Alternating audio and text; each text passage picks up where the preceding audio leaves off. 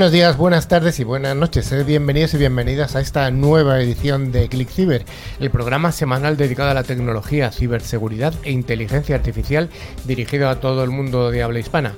Desde Madrid realizamos este programa cada semana y damos un abrazo a los 128 medios de comunicación, tanto de radio como de televisión, que retransmiten nuestro programa desde el mar Mediterráneo hasta el Océano Pacífico, pasando por Argentina, Bolivia, Chile, Colombia, España, Ecuador, Estados Unidos, México, Perú y la República Dominicana. Hoy el equipo está formado a mi extrema derecha por doña Carmen, una vez más en el programa. Hola Carmen. Hola, buenas tardes, días, noches. Encantada de estar aquí. A mi centro izquierda, como es habitual, al cerebro, el, cerebro del programa. ¿Qué tal a todos? Buenos días, buenas tardes y buenas noches. Y tenemos aquí un estreno, atención, como super colaboradora, alguien que ya ha venido al programa, doña Ana Martínez se estrena como super colaboradora. Muchísimas gracias por invitarme de nuevo y por poder estar aquí con vosotros. Buena, buenos días, buenas tardes, buenas noches. Y, fíjate qué compañía que tienes a tu derecha, al tío más divertido de la radio, don Javi Soria. Hola, hola, buenas noches, noches. Buenas noches, noches solo. Oh, oh. A tú a los matutinos y a los taciturnos no les oh, saludas. Es que por la mañana. Oh, bueno. Y también aprovechamos para dar la bienvenida a nuestro invitado del día, que va a estar al final del programa, que es eh, Pedro Galdón, que es el responsable de seguridad de IT de MASA, la empresa municipal de aguas de Málaga. Hola, Pedro. Hola, ¿qué tal? Buenos días, buenas tardes, buenas noches a todos. Muchas gracias por contar conmigo. ¿Qué tal por Málaga? ¿Buen tiempo? Buen tiempo, sí, sí, sí. Aquí de momento seguimos yendo a la playa. Finalmente estoy yo, Carlos Lillo, y os proponemos que nos acompañéis eh, durante todo el programa. Y es justo que demos las gracias a LOT, a Cato Networks, a, Clari a Clarotti, a F5, a ForcePoint y a Micro por hacer posible cada semana este programa. También damos un cordial saludo a toda la audiencia que nos sigue mientras realizan cualquier tipo de actividad, como tirarse en paracaídas con mandingo detrás. Pero escuchando el programa siempre. Claro, eso oh, Qué bonito. Pues sí que es complicado, ¿eh? sí, sí. Durante toda esta semana nos podéis seguir a través de la redes sociales, Twitter, LinkedIn o Facebook, o de nuestro email info.clickfiber.com. Además, recordamos y recomendamos visitar nuestra web llena de interesantes contenidos, clickfiber.com. Oh. No os lo perdáis. También informamos de que se puede acceder a todos nuestros programas anteriores a través de nuestros podcasts disponibles en Spotify, Evox, TuneIn, Apple Podcast, YouTube, Twitch, Amazon Music y todas las plataformas que se les ocurran. ¿Y la plataforma X también? En X pronto. Ah. Pronto vamos a estar en X. Además, invitamos a suscribirse en cualquiera de estas y animamos a que nos den ese like para sentirnos más queridos. Para ello, solo tienen que buscar la palabra clave click ciber. Don Carlos, ¿qué contenido vamos a tener en el programa de hoy? Bueno, como siempre vamos a empezar diciendo que en una semana como esta, pero de hace 66 años, el 12 de septiembre de 1958, Jack St. Clair Kilby Ay, ¿quién es este hombre? Bueno, pues demuestra el primer circuito integrado del mundo a colegas investigadores y ejecutivos de adivinen qué empresa muy conocida hoy y que todos hemos usado, Texas Instruments. El circuito consta de cinco componentes incluyendo transistores de germanio, resistencias y condensadores conectados por cables en un pedazo de germanio de media pulgada de largo y más delgado que un palillo de dientes. Oh, voy a hacer una pregunta, Javi. Uh-huh. Texas Instruments, ¿de qué estado de Estados Unidos estamos hablando? Mm, California. Fallo, error, error.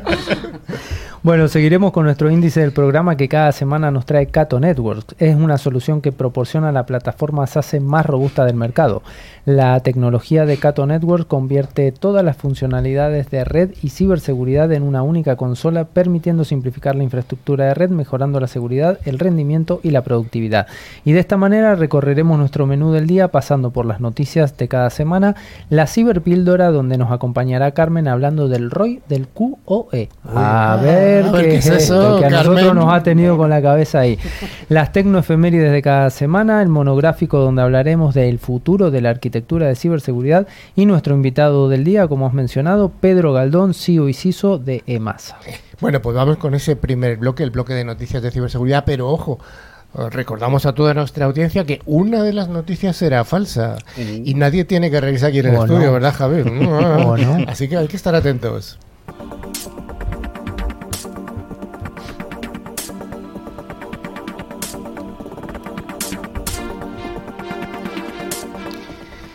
Todas las semanas damos las gracias a F5 por traernos esta sección de noticias. F5 es una empresa de seguridad y servicios de aplicaciones multicloud comprometida con la creación de un mundo digital mejor que ayuda a proteger y optimizar todas las aplicaciones y API en cualquier lugar en las instalaciones locales, en la nube o en los extremos. Y la primera de las noticias nos dice que Meta trabaja en una inteligencia artificial para competir directamente con ChatGPT 4 de OpenAI, que es el sucesor de llamados está en camino según Wall Street Journal. Bueno, ¿te acuerdas que la semana pasada hablamos de Ernie Bot, este que quería competir desde China, que quieren competir con ChatGPT? Bueno, ahora viene Meta a competir con Chat. Todos quieren competir con ChatGPT. ¿Hacemos nosotros una inteligencia artificial en ClickCiber? Click, click Chat, eh, ClickGPT, le vamos a llamar. Cuando OpenAI lanzó ChatGPT en noviembre del año pasado, obviamente tomó por sorpresa alguna de las más grandes compañías tecnológicas del planeta, exceptuando a Microsoft. Aunque la startup lleva años trabajando en el campo de la inteligencia artificial, la llegada de este chatbot impulsado por GPT 3.5 provocó un auténtico terremoto, Ana. El bombazo fue tal que Google no tardó en reaccionar y en marzo de este año presentó su propio chatbot llamado Bard. También Meta, por supuesto, respondió de manera similar con sus modelos Llama de inteligencia artificial con una primera versión a principios de este año, pero todavía esta está lejos de igualar o superar a los modelos más ambiciosos del momento. Bajo la premisa de permitir que los desarrolladores pudieran crear sus propias soluciones basadas en él, Meta liberó más tarde Llama 2, un modelo considerado por algunos especialistas del sector como el movimiento más importante desde la llegada de GPT 3.5. Aún así, en términos de rendimiento general estaba varios pasos por detrás del popular GPT-4 y se asemejaba más al corazón de ChatGPT. Pese a haber invertido una fortuna en el metaverso, la firma liderada por Mark Zuckerberg parece decidida a tener un lugar protagonista en la carrera por la inteligencia artificial y está encaminada a tener finalmente un modelo que estará a la altura de GPT-4, aunque no llegará en lo que queda de año, ya que el lanzamiento aún está programado para algún momento en el 2024. El gigante de las redes sociales ha tenido que superar ya varios obstáculos para llegar a este punto. Uno de ellos se ha estado directamente relacionado a sus recursos informáticos para entrenar estos modelos avanzados, pero Meta, ex Facebook, parece comprometida a crear una alternativa atractiva a GPT-4. La gran pregunta es si realmente logrará hacerse un hueco en el mercado. En la actualidad, los desarrolladores pagan por tener acceso al modelo más reciente de OpenAI a través de su API. La Madrid de Facebook e Instagram, Meta, plantea un enfoque gratuito y abierto, pero también con una opción de pago para empresas. La gran diferencia de la alternativa sin coste es que los clientes corporativos podrían utilizar el modelo para entrenarlo con sus propios datos. Meta, Microsoft, a mí me falta aquí uno grande también, ¿no? Bueno, a ver, como decíamos, la semana pasada estuvimos hablando de, de, este gigante asiático que también está entrenando. A ver, lo que parece ser aquí es que todos quieren, no quieren quedarse fuera del juego, ¿no? Meta de hecho Facebook ya probó con el metaverso y no le ha ido nada bien, vamos a decirlo las cosas como son. Vamos a ver. Ya, pero es que viene desde ya hace muchos años. Hizo un primer intento, le fue mal, ahora retomó y le fue mal. Ahora viene la parte de inteligencia artificial y todos quieren meter el bocado ahí, desde Elon Musk hasta Mark Zuckerberg. Entonces, bueno, a ver qué pasa. ¿Qué pasa con Amazon? Aquí no entra en esta guerra. No entra en esta guerra. Todos quieren entrar en esta guerra, pero es que siempre es lo mismo. IBM podría haber dominado el mundo y no ha querido. En el caso de la inteligencia artificial, Watson lo tenía todo y simplemente no quiso avanzar. Vamos con la siguiente noticia. Una pareja se divorció después de que el marido vio a su esposa con otro en Google Maps, don Carlos. Bueno, Google Maps ha, dado varias historias de este tipo porque realmente se han encontrado cosas muy curiosas. Vamos a ver de qué se trata esto. Este buen hombre decide divorciarse tras descubrir en Google Maps fotos de su esposa con otro hombre. ¿Cómo se llamaba? ¿La esposa? No, el hombre. El hombre, John. John. John. ¿Y ella? Eh, Linda. Linda. Sí. A John y Linda, qué bonito. Qué historia tan linda, eh, ¿verdad? sí, sí. El, hombre estaba planeando una ruta para viajar en, en, Google Maps cuando vio una imagen de su esposa sentada en un banco acariciando el cabello de otro hombre. ¿Cómo se llamaba? No éramos ni tú ni yo. Si estaba acariciándole el cabello, ni Soria. Eso está claro, ¿no? La imagen fue tomada por un automóvil con cámara de Google en la capital peruana de Lima, en Perú. ¿Y se llamaban John y Linda? John y Linda, sí, porque eran extranjeros. ¿Y John tenía pelo? Sí, claro, si no, no le estaría acariciando el pelo a, la mano. No, pero que sí, ya, pero es que ella se buscó un amante con, con, las mismas características que el marido, claro. Según publicó el diario británico The Mirror, la imagen se remonta al año 2013, pero igualmente el hombre se enfrentó a su esposa con la evidencia de su pasada infidelidad. Y la pareja, cuyos nombres no fueron revelados. Hasta este momento que ha llegado. John y Linda. Pero los apellidos no los digáis, si no, rompemos la confidencialidad. Smith. Se divorció. Smith y Pooh. John y Linda se divorciaron después de que la mujer admitiera que había tenido una aventura. Esta fotografía forma parte de una larga lista de imágenes extrañas tomadas para los recursos en línea de Google Maps y Google Street View. Entre ellos se encuentran personas vestidas como paloma, un preso fugitivo, una pareja que tiene relaciones sexuales junto a su coche y una mujer que da luz. Hay que decir también que hubo una historia por ahí de una persona que vio quién había entrado a su casa a robar gracias a Google Maps. ¿Sí? Había visto, después buscando, resulta que justo había pasado un coche de Google y le había tomado una fotografía. Así que hay historias muy curiosas detrás de esto. ¿Será una fake? No lo sabemos. Mm, bueno, lo dejamos ahí. La siguiente noticia nos dice que hay una vulnerabilidad de Skype que permite hacer que, cualquier hacker pueda conocer, atención, tu dirección IP con solo mandar un enlace. Ana, esto es preocupante. Pues sí, la verdad. Los ciberdelincuentes habitualmente necesitan un cebo para poder acceder a los datos personales de un usuario. Un ataque de phishing, una brecha de seguridad en algún lado, una filtración masiva de datos. Tal y como ha averiguado un investigador de seguridad, lo único que tienen que hacer los piratas informáticos para evadir las paredes de seguridad de la aplicación de Skype es mandar un enlace a través de la app móvil en el cual ni siquiera se necesita hacer clic. Yo sí, también un nombre curioso, el investigador que ha descubierto la vulnerabilidad informó a Microsoft a principios de este mes y la respuesta de la compañía americana es cuanto menos sorprendente. Díselo a Mario. Según varios correos entre ambas partes, Microsoft deja claro que el problema no requería atención inmediata, claro, eh, Skype no lo usa nadie, y no daba ninguna indicación de que estuviera previsto solucionar la, solucionar la brecha de seguridad. Yo creo que la respuesta es abrir un ticket. Sí. Ahora parece que la noticia se ha hecho eco, Microsoft ha reculado y ha dicho que parcheará el problema con una actualización, aunque todavía pues no tiene fecha alguna. Bueno, atentos los tres usuarios que siguen habiendo de Skype en el mundo, que bueno, se va a parchear esta vulnerabilidad. Bueno, yo tengo un grupo de compañeros de la escuela que usamos Skype. Eso no se dice. vale, es verdad, es verdad. Bueno, um, un adolescente hackeó Uber, Revolut y el fabricante de Grand Theft Auto. Así es, este miércoles un adolescente miembro del grupo de piratas informáticos Lapsus fue declarado culpable de hackear Uber y la empresa de tecnología financiera Revolut, así como de chantajear a los creadores del videojuego superventas Grand Theft Auto, tras un juicio celebrado en un tribunal londinense. Arion Kurtag, de 18 años. Me habéis puesto todos los nombres complicados, ¿eh? Porque no puede haber una Ana, Carmen, María. Eh, Linda ha salido antes. Bueno, mal. Arion Kurtag, de 18 años, se embarcó en una oleada de ciberdelincuencia en solitario en septiembre de 2022, atacando primero Revolut antes de hackear Uber dos días después. A continuación, un adolescente pirateó Rockstar Games y amenazó con publicar el código fuente de la secuela prevista de Grand Theft Auto en un mensaje de Slack enviado a todo el personal de Rockstar. Como Kurtag no puede ser juzgado, se pidió a un jurado del Tribunal de la Corona de Southwark eh, que determinara si había cometido los actos en lugar de emitir un veredicto de culpabilidad o inocencia. Kurtag ya había pirateado y mm. chantajeado anteriormente al mayor proveedor británico de banda ancha, BT Group, y al operador de telefonía móvil EE en el 2021, y más tarde al fabricante de chips Nvidia Corp en febrero de 2022.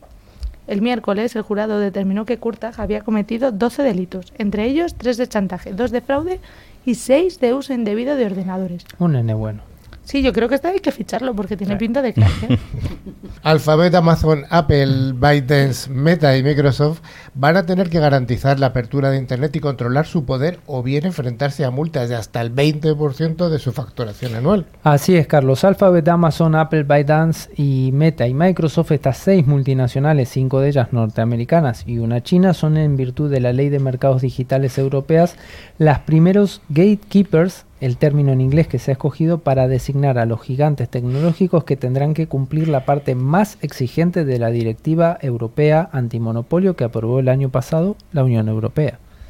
Tras un largo periodo para que las empresas con negocio en nuestro continente informaran voluntariamente de sus dimensiones, el equipo del comisario Thierry Breton, responsable del mercado interior, ha hecho pública la primera lista. En total, se han designado 22 servicios centrales de estas plataformas, que incluyen aquellas, algunas de estas redes sociales que todos conocemos, TikTok, Facebook, Instagram, LinkedIn, servicios de publicidad, mensajería, buscadores, sistemas operativos o plataformas de streaming y vídeo.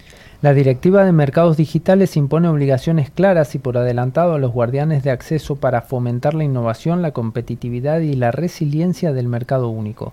Las plataformas tendrán que adaptar sus tecnologías y modelos de negocio para cumplir con sus obligaciones y eso dará más opciones a los consumidores y además nuevas oportunidades para empresas tecnológicas innovadoras más pequeñas, gracias, por ejemplo, a la interoperabilidad, la transferencia local, la portabilidad de datos en tiempo real y la equidad. En una palabra, que no es una, abrirá las puertas a Internet, explica el comisario Breton.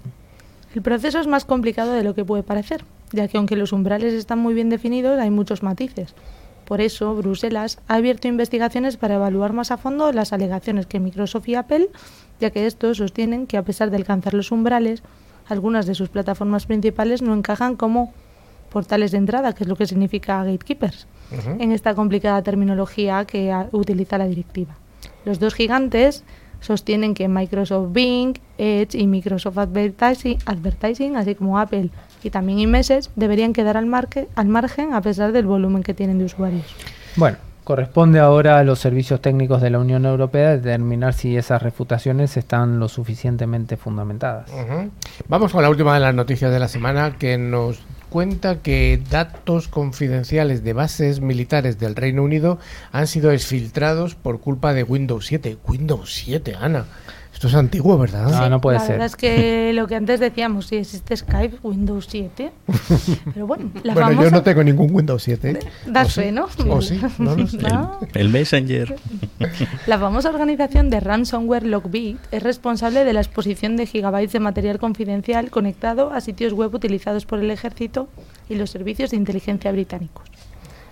Saúl, una, una, empresa que fabrica sistemas de protección perimetral física, o sea, vallas, ha revelado que fue víctima de un ciberataque los días 5 y 6 de agosto llevado a cabo por Lockbit.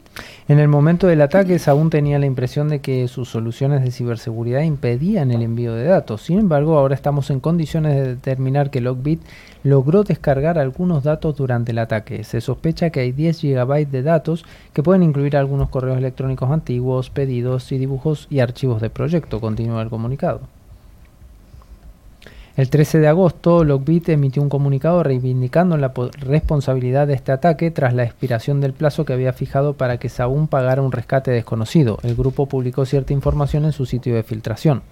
Los datos publicados por Lockbit supuestamente incluían miles de páginas de información que podrían ayudar a los delincuentes a acceder a la base naval de Su Majestad, la base de submarinos nucleares Clyde, el laboratorio de armas químicas de Port Down y otros complejos críticos. También se ha revelado que se han pirateado diseños precisos para la valla perimetral de bases del ejército británico, así como un mapa que describe las instalaciones en el lugar y otros correspondientes a varias prisiones. Como resultado, dijo Zaun, no se cree que se pueda derivar ningún beneficio adicional de cualquier material pirateado, más allá de lo que podría determinarse al visitar los sitios de dominio público. La Unidad Regional de Delitos Cibernéticos de Reino Unido ha sido informada del incidente y está en el proceso de iniciar una investigación al respecto en este momento.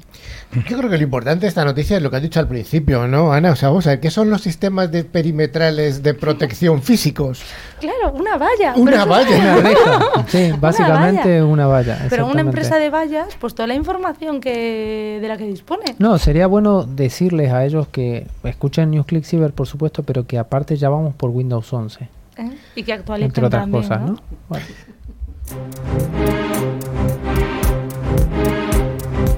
NewsClick Cyber es el programa semanal líder en la radiodifusión en español.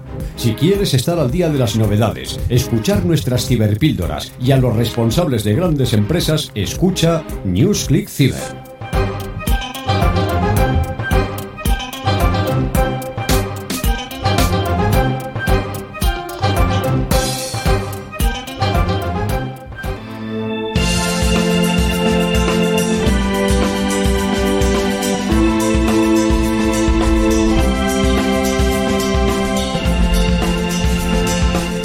Gracias a empresas de alta tecnología, como es el caso de Alot, cada semana ClickCiber os ofrece nuestra ciberpíldora para aclarar distintos conceptos tecnológicos. Recordamos que Alot es la solución tecnológica que asegura el rendimiento de las aplicaciones más importantes.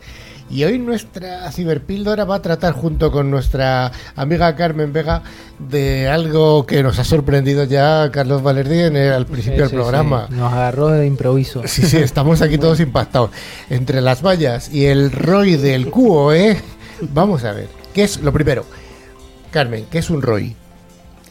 El ROI es pues la, el return of investment, es como yo soy capaz de eh, eh, con una inversión hecha en un momento determinado recuperar beneficios en un periodo de tiempo. Bien, ya sabemos lo que es el ROI. ¿Qué es el QOE?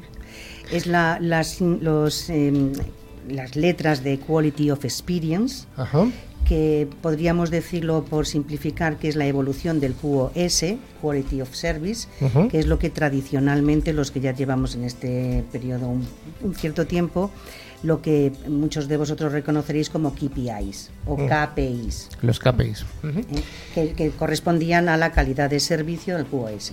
Vale, o sea que hasta, ahora estábamos hablando de la calidad de servicio como uno de los parámetros más importantes cuando alguien compraba un servicio o quería acceder a un servicio y ahora ya vamos un paso más allá. Efectivamente. Ahora la, la, situación, de nuevo por simplificarlo mucho, es que cada vez las redes, sobre todo de operadores, pero también de grandes empresas, tienen un incremento que se está ponderando anualmente del 40% de tráfico. Ya no hablamos de la inclusión del 5G, que aún, aún no está todavía maduro en el mercado, pero está llegando. Entonces, todo ese incremental exige, insisto que sobre todo para los operadores, pero también para las grandes empresas, exige que el tratamiento de calidad del cliente sea una pieza clave. Ya no es tanto mirar que no tengo retransmisiones, que mis eh, operaciones a nivel de operación de infraestructura es correcta, que no tengo eh, pues mm, caídas de anchos de banda, etcétera, lo que antes mirábamos a nivel muy tecnológico, sino también meterle una capa de cliente final.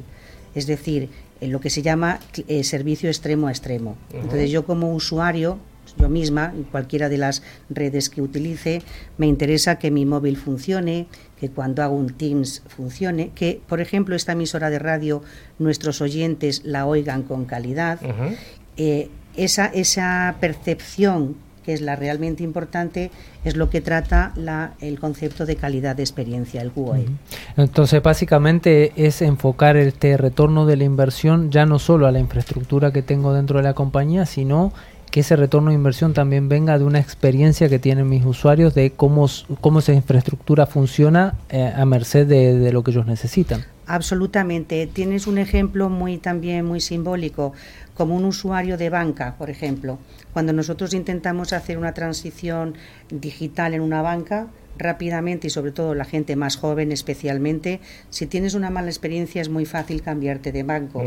De manera que ahí está perdiendo el banco original, el que hace mal la calidad de experiencia, está perdiendo un cliente. Y eso es muy fácil ahora en la digitalización. El, único problema es que no es tan eh, eh, trivial la cuestión de cómo se mide la calidad de experiencia. Hay un problema, si lo queremos decir así, que no hay una estandarización, porque pensar que estamos hablando de datos tecnológicos, pero muy subjetivos. ¿Quién, piensa que es mejor una transmisión una de, voz, por ejemplo, un gaming, etcétera, que es lo que ahora mismo más demanda tráfico? O incluso el, tiempo que tarda en responder una aplicación. Eh, exactamente, entonces es, subjetivo y, y no hay estandarización, de manera que los parámetros que tecnológicamente tienes que estar analizando son múltiples y eso lo hace complejo. Por eso hay que usar una tecnología avanzada para medirlos. Eh, dispositivos, por ejemplo, o sea, parámetros como un dispositivo, incluso el entorno medioambiental. La cuestión es de dónde tenemos nuestros datacentes a nivel de calor, de frío, etcétera, también afectan a una retransmisión. Hay muchísimos conceptos que hay que tener en cuenta más allá del de los propios tradicionales de QoS para hablar de QoE.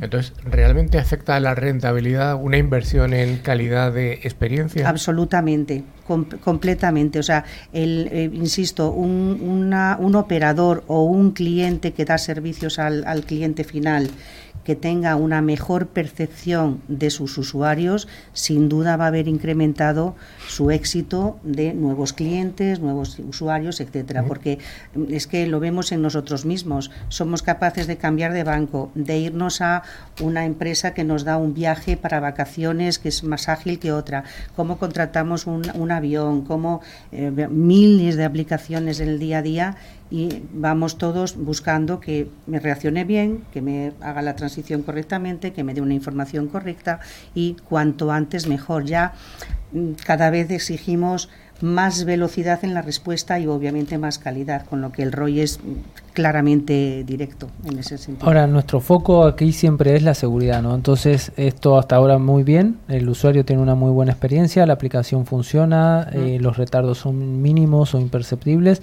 pero ¿cómo encaja la seguridad en todo esto? Porque al final, para esa experiencia de usuario también tiene que ser segura no es incompatible, o sea, no es una capa que excluya o que incluso haga más compleja la que tiene una red que solo se dedique a calidad de servicio. Es la, misma capa de seguridad eh, no se ve ni afectada ni, ni mermada tiene que ser, por supuesto, existente, tiene que estar en, la red y no, no, no, tiene incompatibilidad una con otra. Insisto que pensar en, imaginaros que para nosotros es muy fácil hacer ese simbolismo, una red 5G con, que tenga masivos eh, elementos de IoT entrando en la red. Eso va a demandar los mismos mecanismos de seguridad que ahora mismo tiene una red, pero tú como proveedor de esa red puedes decidir, solo me dedico a hacer KPIs, lo tradicional, o quiero meter además una, una línea, una capa de calidad de experiencia, sin, por supuesto, afectar a la seguridad. Tiene que seguir en paralelo.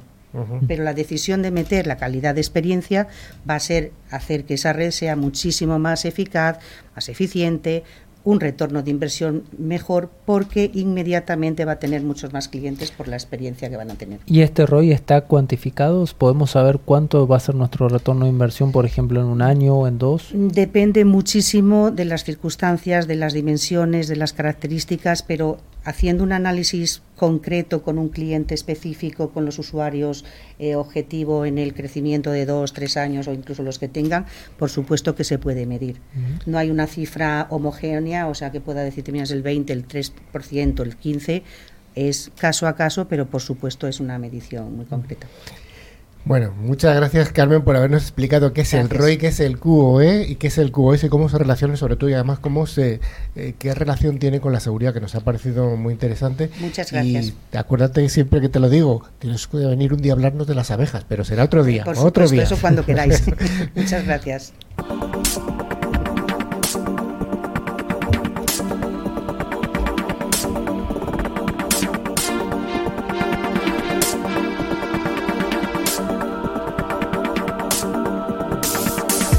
Como todos los días en, la tecnología pasan cosas importantes y es por eso que hoy gracias a Tren Micro, quien lidera la protección de entornos industriales, además de dar una adecuada seguridad a los equipos legacy con su tecnología de virtual patching, vamos a recordar algunas de estas tecnoefemérides del pasado. Voy a ver, voy a apoyarme en el cerebro privilegiado de Carlos, pero también en el de Soria y en el de Ana, que tienen aquí, uh. también tiene su miga. Vamos a ver, Javi, eh, Javi, sí, Javi. 1912, una semana como esta, ¿qué ocurrió? Ah, rasca y pica. El señor eh, David y Bill, Bill Hewitt y David Packard, generaron una de las más grandes compañías al inicio de la informática. A ver, di los apellidos. Bill Hewitt, Hewitt y David Packard. O sea que si lo ponemos al revés es... eh, Herbert Packard. HP. Eso es. Es Hewlett Packard. Hewlett, ah, amigos de ¿no? Hewlett. Hewlett claro, Packard. no es Linda ni. No. este son, son, amigos de, Hewlett, de, de ClickSilver y aparte amigos de todos. ¿Quién no ha tenido una impresora Hewlett Packard en su por casa? Ejemplo, o por ejemplo. Los 286. O una calculadora. O una es verdad. Yo tenía una HP 48. Ah, qué, qué, antigua. Vayamos allá. Venga, Ana, ya que te has, ya que te has lanzado, Star Trek. ¿Cuándo es esto? ¿Cuándo se estrenó el primer capítulo de Star Trek? El 8 de septiembre de 1966. Pues Uf. ese mismo fue el día donde se estrenó el primer capítulo de la serie de culto, que a ver quién no ha visto un capítulo de Star Trek en su vida, esta serie de ciencia ficción estadounidense creada por Gene Roddenberry, que sigue las aventuras de la nave estelar USS Enterprise. Y bueno, don Carlos, algo más reciente, cuéntanos algo del 2014. Bueno, del 2014 y para estas fechas, ya de, de hecho, si no está pasando ahora, va a pasar en breve. El 9 de septiembre Apple presenta el iPhone 6 y iPhone 6 Plus y por esta semana van a estar presentando el 15, así que imagínense de, de ya lo Le que ha- gusta la lo- vuelta del verano, ¿eh? lo que ha pasado, ¿no? Eh, estos, bueno, los nuevos smartphones que venían con el sistema operativo iOS 8, que también ya ha quedado en el pasado, ya vamos por el 16, se ha duplicado todo, como verá. Don Javi, Ujú. 2009, ¿qué pasó en Estados Unidos? perdona, en el Reino Unido, que además es muy relevante y una noticia muy, muy curiosa, ¿no? En el 2009, el 10 de septiembre, el primer ministro del Reino Unido, que en aquel entonces era Gordon Brown, emitió un comunicado declarando eh, sus disculpas en nombre del gobierno por el trato que se le hizo a Alan Turing durante los últimos años de su vida. Alan Recordemos quién fue Alan Turing, ¿no? Eh, pa- prácticamente considerado el padre de la informática. ¿Por qué? Porque creó la máquina que logró descifrar a la máquina Enigma con la que los nazis cifraban los mensajes durante la Segunda Guerra Mundial. Gracias a esto y por supuesto a otras cosas más, los aliados pudieron ganar la guerra. Y a esta persona la degradaron durante muchísimos años por ser homosexual, entre Sí, otras cosas. Al final Así fue que bastante complicado. Vamos a ver eh, qué nos cuenta Ana de una de las series míticas de los chicos jóvenes y chicas jóvenes de mi edad, que es Mazinger Z. Atención, Mazinger Z. Dibujos animados. Sí, señor, sí, sí. sí. Puños no me acuerdo fuera. la canción, eso, debe decir alguno, por favor, que nos cante. El 12 de septiembre de 1972, el japonés Go Nagai estrena el manga Mazinger Z en el seminario Shonen Jump. En la ficción, Mazinger Z fue el primer robot gigante tripulado, marcando las bases del género mecha. ¿Y quién se acordaba de cómo se llamaba el robot que era la hermana o la, esp- o la, madre- o la esposa? Afrodita. Sí. Sí, señor. Afrodita. Pero ese no decía puños fuera. No decía pechos fuera. Así es, es tremendo. Bueno, vamos a dejarlo ahí. Ya está aquí todas las tecnoefemérides en las que hemos tenido de todo. Hasta un recuerdo a nuestra Suficiente infancia. por esta semana.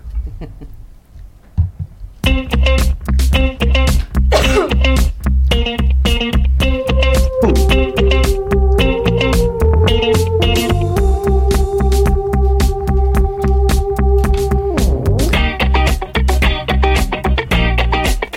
firma de ciberseguridad ForcePoint es la encargada de traernos cada semana nuestro monográfico. ForcePoint es el fabricante líder en seguridad convergente que tiene un amplio catálogo de soluciones en ciberseguridad.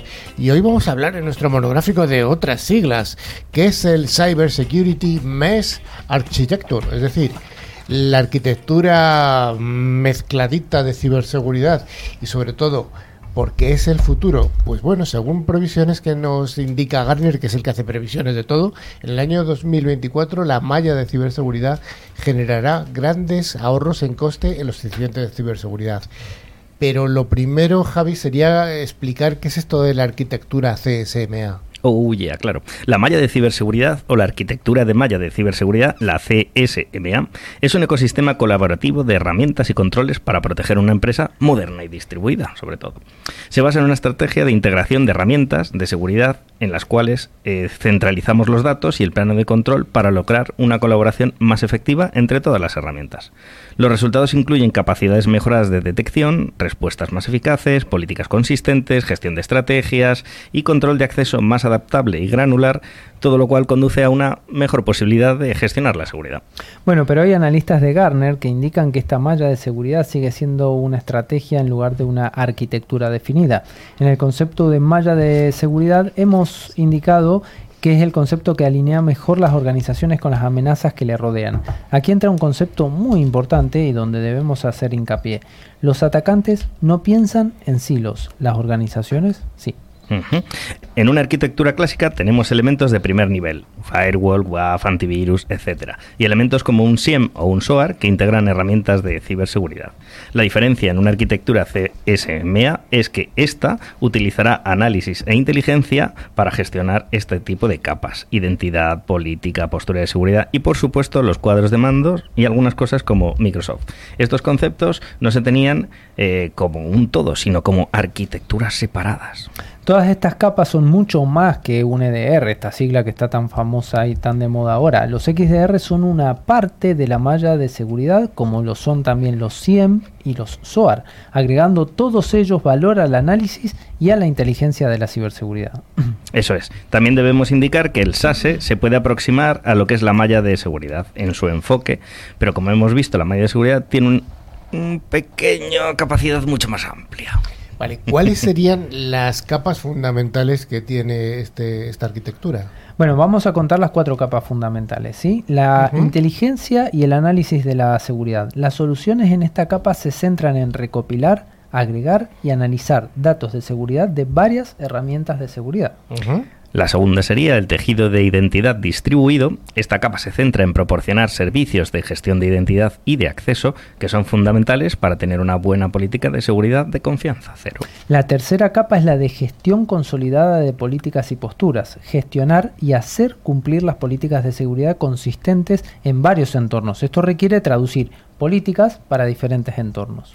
Y por último, paneles de control consolidados. Esta capa proporciona visibilidad integrada de la arquitectura de seguridad de una manera completa en una organización, lo que permite la detección, investigación y respuesta súper eficiente de los incidentes. Vale, vale, me habéis convencido. Hay una serie de capas, pero quiero que me convenzáis más diciéndome cuáles son los beneficios de esta arquitectura. Bueno, yo te voy a decir el primero, el diseño de la seguridad inteligente. Esto permite a una organización diseñar una arquitectura de seguridad e implementar soluciones basadas en estos aspectos fundamentales, Javi. Sí, la seguridad consistente, por ejemplo. CSMA permite a una organización lograr una seguridad más consistente al definir la arquitectura que permite que ésta se amplíe según sea necesario. Pero además tenemos flexibilidad y escalabilidad. CSMA está diseñado para ampliar arquitecturas de seguridad de una organización para incluir nueva infraestructura o, o soluciones según sea necesario y de manera muy rápida y eficiente. También sirve para tener una colaboración mejorada. CSMA tiene como objetivo mejorar la colaboración entre diversas soluciones de seguridad en una organización. Bueno, pero todo esto se podría ser un lío, ¿no? Bueno, no, la implementación y la administración son simplificadas. La CSMA crea una estructura subyacente para implementar soluciones de seguridad, lo cual agiliza la implementación y la configuración de nuevas soluciones. Lo cual da al final una eficiencia mejorada. CSMA integra la arquitectura de seguridad de una organización, eliminando la necesidad de que el personal de seguridad opere y cambie de contexto entre varias de las herramientas. La importancia de esta arquitectura es que las organizaciones abarquen y adopten un un enfoque integrado de seguridad como parte de sus iniciativas de aceleración digital. Bueno, pues es un monográfico interesante, un poco denso, para mi gusto también, porque cuando alguien, por ejemplo, nuestro invitado que va a intervenir enseguida, vaya a una tienda a comprarse un CSMA, se lo van a vender ahí fabricantes que fabriquen CSMA. ¿Cuántos kilos? Eh, claro. ¿Con qué talle? ¿Cuántos caballos? ¿Qué motor? o sea, que esto no es algo inmediato, ni mucho menos. Es bueno, pero al final esto, como dice en una parte, es, es una, más que nada, es una evolución de una convergencia de seguridad, ¿no? Es una filosofía más que una tecnología en sí. Entonces es tratar de aunar todos estos conceptos de los que venimos hablando de forma un poco disgregada, aunarlos todos en una sola capa y poder gestionar todo de una forma centralizada, más eficiente, flexible. Con una IA.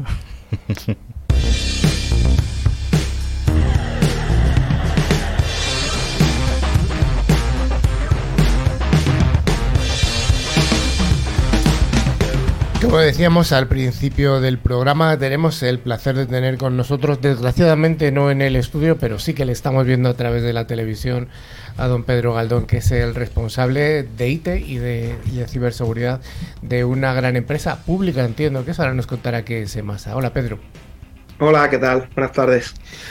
Pues, pues nada, muchas gracias de nuevo. Estoy encantado de compartir este rato con vosotros. Además, era muy, muy, muy fan de Mazinger. de hecho, no, no, no perdoné a, Televisión Española que la cambiara por Orthoway. Eso fue una alta, traición. No fuiste el único que todavía tiene, vamos, todavía, todavía eh, no, no, lo he superado. No lo he superado. Además que fue un sábado de repente. Así fue. Esto solo los más antiguos lo sabemos. ¿eh? imagínate que estás viendo tu serie preferida, pues no sé, Lost, por ejemplo, y que en el medio de la temporada 5 la quitan y ponen otra serie. Pues eso pasó con Mazinger, tal cual. no había Netflix, no había nada, donde poder recuperar los capítulos. Bueno, oye, eh, Pedro, cuéntanos qué es esto de Masa. Bueno, pues EMASA es una empresa efectivamente pública, 100% municipal, que eh, gestiona todo el ciclo integral del agua de, Málaga Capital. Eh, pues básicamente tengo aquí, me traigo algunos datillos ahí, no voy a aburrir mucho, pero bueno, se crea en 1987, somos 430 eh, empleados y damos servicio a 250.000 clientes eh, emitimos del orden de millón y medio de facturas anuales. y, eh, servimos, eh, captamos, potabilizamos y servimos el, agua potable de Málaga y también recogemos el agua residual, la depuramos y la eh, llevamos hasta extremos insospechados de pureza para que bueno pues se pueda utilizar conforme a lo que todo lo que la ley permite. Eh, perdona una pregunta. Eh, ¿Emasa y Emasesa sois la misma o sois compañeros? No, no, somos primos. Eh, ah. Emasesa son los de Sevilla, ah, pero ellos son metropolitanos. Ellos dan, dan servicio a Sevilla Capital y parte de la metrópoli. Nosotros somos de Málaga y solo a Málaga Capital. Vale, gracias. Vale, es una empresa de aguas de, de una de las mayores ciudades de España la segunda ciudad de Andalucía y no sé si será la sexta o la séptima de España. La, eh, por ahí, por ahí de andar. O sea que es una ciudad realmente grande, además que está teniendo últimamente mucha relación con el sector de la IT, mucha relación con la ciberseguridad, por una serie de actores que se están colocando allí y con una serie de eventos que está organizando además con mucha eficacia el, ayuntamiento. Em, entonces quedamos en que Masa es una empresa tanto industrial como de servicio al ciudadano. Entiendo que es una que es una empresa que, da un servicio esencial, un servicio crítico a la ciudadanía. Y por otra y por otra parte tiene además unos servicios de información, una TI que es que es tu responsabilidad, que tiene que, que es el soporte de todo de todo este tinglado tanto de OT como de IT. Exacto, yo eh, en mi vertiente o con la gorra de, de IT, eh, pues llevo todo lo que es la informática que le llamamos corporativa. Eh, con mi gorra de seguridad de la información llevo toda la ciberseguridad, tanto de IT como de la parte OT. y bueno, pues tiene la, la, complejidad de tener que llevar al retortero mm, una sola informática pero dos ciberseguridades. Es decir, hay una informática industrial que no, que no es de mi competencia, pero que bueno, gracias a Dios tengo unos compañeros fabulosos, además muy concienciados con, con la ciberseguridad y, trabajamos codo con codo y la verdad es que muy, muy contento. Has hablado de, de, no generación de agua, sino captación de fuentes de agua y además el tratamiento de aguas residuales. ¿Tienen alguna diferenciación respecto al mundo del IT estos dos grandes bloques? Bueno, básicamente en lo que es la, informática que lo gestiona, pues eh, a nivel de sensorización es lo que se puede diferenciar. Luego de ahí para arriba, pues todo lo demás es muy parecido. Hablamos de PLC, hablamos de SCADA y hablamos de redes y hablamos de legacy por un tubo y hablamos de a partir de legacy de problemas de ciberseguridad también por un tubo. Entonces, bueno, es eh, la informática más operacional que, tenemos en, la empresa y como tal, pues la que tiene que tener una continuidad absoluta. Eh, el dato ahí no es tan relevante como lo podamos tener nosotros en la parte en la parte IT, donde sí tenemos una protección de datos de carácter personal mucho más fuerte, pero la continuidad en los procesos sí que es crucial en, en su caso. Entonces, bueno, pues el proteger sistemas que en muchos casos hemos oído hablar antes de Windows 7, no voy a desvelar yo aquí mi vergüenza del, mundo T, pero, pero es cierto y es una realidad que, que en la informática industrial los sistemas legacy están ahí y bueno, pues tienes que trabajar mucho la ciberseguridad de esos sistemas a base de, bueno, pues, sistemas de virtual patching, eh, mm, protección de la red, eh, todo, todo tipo de, artilugios y eh, de procedimientos al final también para, para securizar esa parte. Fíjate, aprovechando que está Carmen aquí, que nos ha contado esta experiencia del usuario, esta experiencia de, del servicio, eh, ¿cómo, ¿cómo, lo abordas desde Masa? ¿O te parece algo relevante esta, este tipo de la calidad de la experiencia? Pues mira, para nosotros el tema de... No, no, no conocía yo el concepto, pero sí es algo en el que ponemos eh, el foco cuando mm, hacemos servicios para el ciudadano. Eh, bueno, recientemente eh, hemos sacado una, nueva oficina virtual y hemos intentado dar una orientación simple a esa oficina virtual, sobre todo porque nosotros tenemos muchos ciudadanos eh, que son personas mayores.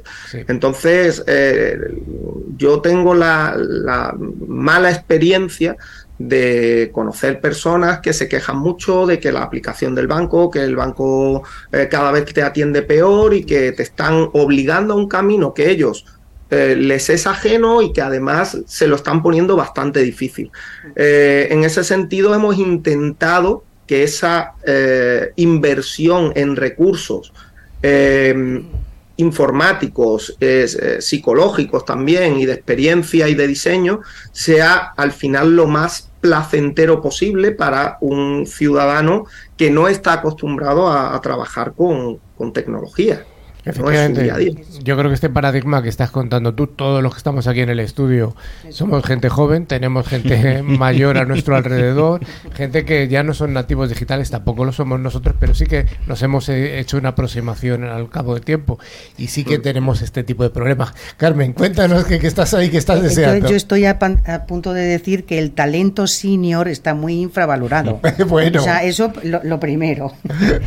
y, y no, bueno, pues e, e, efectivamente lo que comentábamos antes, esa parte de calidad de experiencia, que si lo retornamos a, cuestiones ya más pragmáticas de red, pues seguro que aunque tengas legacy tienes mucho tráfico encriptado, eso exige soluciones de machine learning porque nadie puede ver dentro del tráfico encriptado qué realmente está pasando, pero sí hacer alguna sugerencia mediante mecanismos de machine learning. Tienes también unas funciones de analíticas muy automatizadas y evolucionadas que la combinación de todo eso hace que un elemento de red, nosotros como ALOT lo disponemos así, sea en tiempo real y con capacidad automática quien gestione todas esas casuísticas y ya no hablamos incluso a veces de congestiones, que también. Entonces es cuestión de que se prioricen aquellas eh, mm, eh, aplicaciones de mission critical, aquellos desbordamientos mediante los mecanismos de análisis de ese machine learning con las estadísticas necesarias para la gente de operación. O sea, hay muchos parámetros que ya están disponibles, no estamos hablando ni mucho menos de futuro, pero que sí que eh, corresponden a la sensibilidad de lo que un ciudadano yo le llamo cliente, eh, tiene en vuestro caso con vosotros. Pasa en todos los ámbitos y en todas las empresas. Pedro, una, una pregunta que yo creo que tú ya la has esbozado de alguna manera es ese millón y pico de facturas que generáis anualmente a 250.000 clientes o ciudadanos que tienen vuestros servicios. La parte de las eh, facturas, y has hablado del dato también, ¿cuánto de importante es proteger ese dato para EMASA? Nosotros es eh, crítico, absolutamente crítico. Es decir, eh, tenemos la información al final del ciudadano eh, y, bueno, somos un servicio público, no, no, no, podemos permitir que esa información se utilice mm, para fines que no son exclusivamente el servicio de aguas que prestamos. Evidentemente, porque fíjate que entiendo que los contadores inteligentes que puede haber en los distintos domicilios tienen una lectura del agua y la lectura del agua se puede inferir si una persona está viviendo en una casa o si no está. O sea, es que realmente la seguridad está en todas de partes. De hecho, tenemos ahora mismo un proyecto en marcha con la Junta Andalucía y con el Ayuntamiento. Estamos trabajando en el desarrollo de un motor basado en inteligencia artificial para poder eh, detectar em, posibles incidentes en casas de personas que son atendidas por el, por el servicio de, de la Junta de Andalucía, personas eh, con dependencia. Y, bueno, pues de momento todo el piloto que estamos haciendo está siendo muy exitoso, porque es verdad que del consumo del agua se pueden inferir un montón de datos. Qué interesante esto que estáis contando, sí, sí, muy, muy, muy interesante es, para detectar. Es una, una parte social que a mí personalmente me apasiona y que, y que creo que podemos ser muy útiles de, de, algo que en principio no es nuestra, nuestro core de negocio ni mucho menos, pero que es un dato que es, que es muy relevante, que es saber si una persona mayor de pronto ha dejado de consumir agua Ajá. durante un par de días y, y, somos capaces de levantar la bandera para que los servicios sociales vayan antes y podamos evitar a lo mejor algún drama.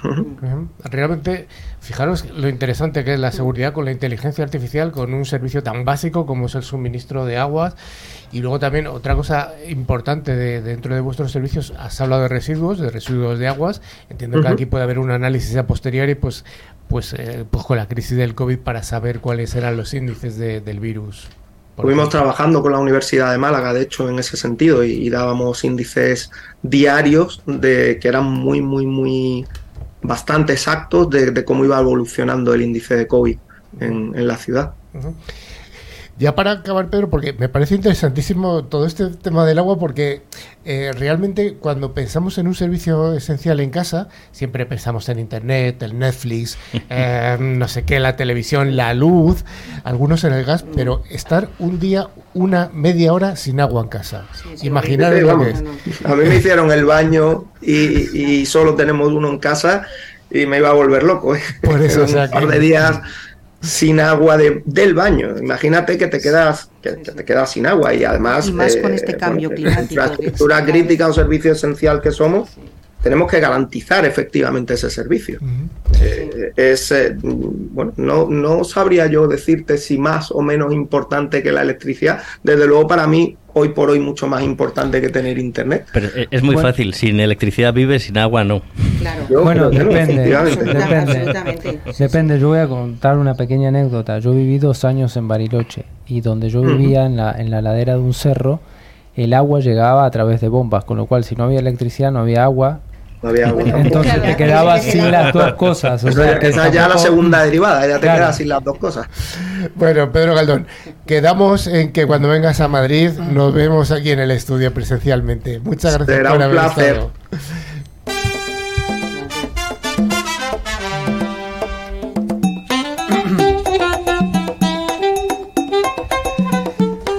Pues ya sí que sí que estamos llegando al final de este programa, que es la segunda edición de la temporada número 11 de nuestro programa de NewsClick Cyber. Pero antes llegamos al concurso, el concurso en el que regalamos dos licencias de antivirus con calidad profesional, cada una de ellas válida para tres dispositivos, valorada unos 50 euros, 50 dólares al cambio. ¿Tenemos ganadores de la semana pasada? Claro que sí, cómo no. Van a ser dos. Roberto Zamudio de Córdoba, Argentina. Bueno. Anda, eso te suena. Uh, sí, oh. me suena cercano. Y Ana Isabel Cárdenas del Distrito Federal en México. Así que, bueno, enhorabuena para los americanos. Bueno, Aña, esto ya llegamos al final. Al final, como decimos. Y Ana, pero antes de eso, vamos a hacer la pregunta para la semana siguiente. ¿Va a ser fácil o difícil? Bueno, yo creo que esta semana le hemos puesto fácil. Venga, ¿no? que te estás estrenando, hazla fácil. Sí, venga, venga, va a ser fácil. Pues la pregunta de esta semana es, ¿la noticia del divorcio es fake o es real? ya sabéis. John y Linda. John y Linda, es verdad, nuestros nuevos mejores amigos. Además hemos desvelado aquí sus nombres, Dios mío, esperemos que no nos caiga ninguna demanda. Pobre John.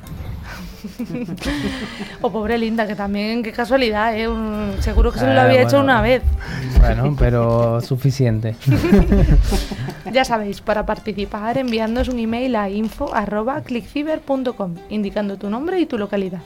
Pues ya sí que sí, este capítulo de ClickCiber está llegando a su final, pero si eres de los que piensan que antes o después te van a atacar y que lo importante es estar preparado, te proponemos que hables con Claroti para conseguir una visibilidad, protección y detección de las amenazas en todo el espectro del XIoT, que contempla tanto OT como IoT, como BMS, IOMT es que qué iniciales hay, ¿eh? Pero antes de despedirnos, os recordamos que a través de nuestra web clickciber.com se puede acceder a nuestra revista digital, ver las fotos y otros contenidos de interés. Y también podéis seguirnos a través de nuestras redes sociales como Twitter, X, LinkedIn o Facebook. CSMA también significaba otra cosa, ¿no? Otro día. Finalmente recordamos que a través de todas las plataformas de podcast pueden escuchar tanto este como los programas anteriores también que están disponibles en iVoox, Spotify, TuneIn, YouTube, Twitch, Amazon Music buscando la palabra clave Click Cyber y por supuesto dándole a like. Vamos con esos likes. Venga, que nos faltan muchos likes. Bueno, adiós Carmen, adiós, Carlos, muchas gracias. Javi, Ana, adiós Pedro. Adiós, Javi, adiós, adiós. Hasta la semana que viene. Gracias, chao.